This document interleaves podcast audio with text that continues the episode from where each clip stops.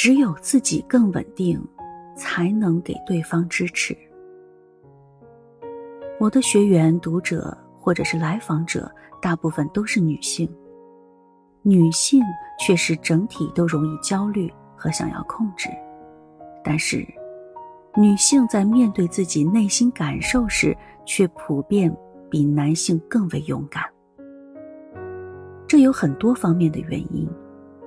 一方面，女性的集体意识里承受了太多折磨和痛苦，很多女性终其一生都活在性别的阴影里。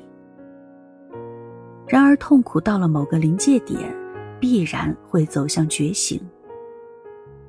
另一方面，从狩猎时代到农业时代，再到工业时代，直到现在，男性因为生理上的优势一直在社会中占主导地位，这也导致男性长时间以来在家庭和社会中一直承担核心生产力的角色。在这种情况下，男性获取资源要比女性容易得多。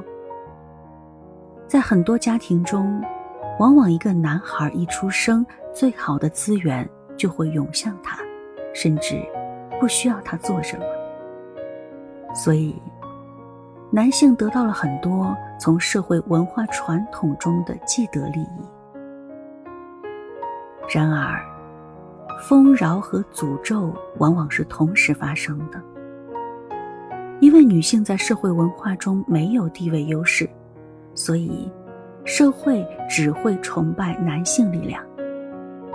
一个个体或是群体被放在一个过高的位置上的时候，那么他其实也就失去了自由。而在我们的社会文化中，对一个男人极大的否定就是。没有担当，不负责任，靠不住，没用。当然，还有最终极的一句，囊括以上所有的形容：你就不像个男人。所以，男人从有这个身份开始，就天然的背上了整个家庭和社会，包括他们对自己的期待。认同男人是天，男人是一家之主等信念体系的男人，成功的把自己搁置在神坛上下不来。他们必须奋斗，奋斗再奋斗，必须表现的坚强和成功。他们没了其他选择，不敢示弱，不敢休息，不敢求助，不敢哭泣。不敢触碰自己的内心情感，所以，我们身边的男人们如果想要休息或者是示弱，就只有生病这一条出路。这真的不是一件好事。如果男人疲惫不堪，那么女人也是无法幸福的。没有选择，就意味着没有自由。没有自由，就意味着不会发展出内心真正的力量。那么，没有力量会怎么样呢？没有力量最突出的表现就是，当挑战真正来临的时候，他们会选择逃避，而不是面对。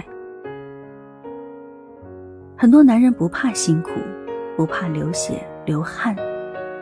这在农耕时代和工业时代都是很重要的品质，但是，随着人类进程来到了信息时代，乃至接下来的新脑时代，需要人类完成的粗钝而沉重的工作或者生活内容，已经降到了人类历史的最低水平。所有粗钝的工作都将交给机器来完成，甚至，连头脑。能完成的计算或者是统计工作，都会由人工智能来完成。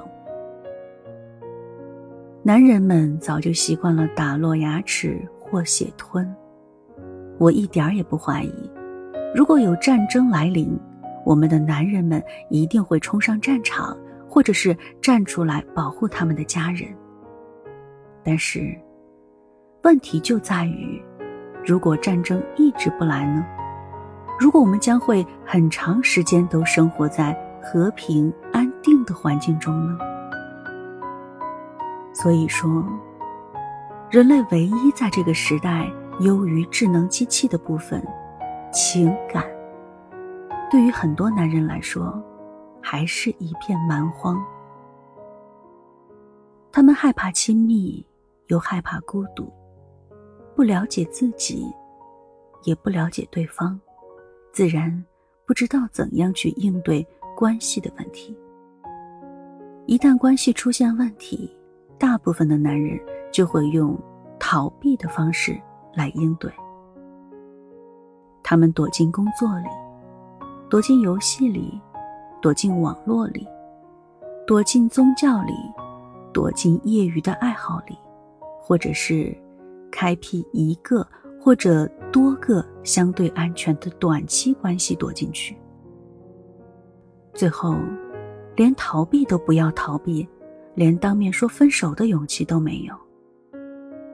这也是为什么男人更热衷于科技的原因，因为科技确实可以帮助他们更好的逃避，所以可以电话分手、QQ 分手、短信分手、微信分手。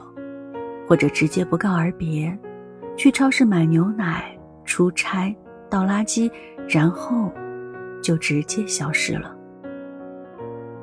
在逃避这件事情上，男人们还是很有创意的。但是最后，他们终究会发现，其实无处可逃。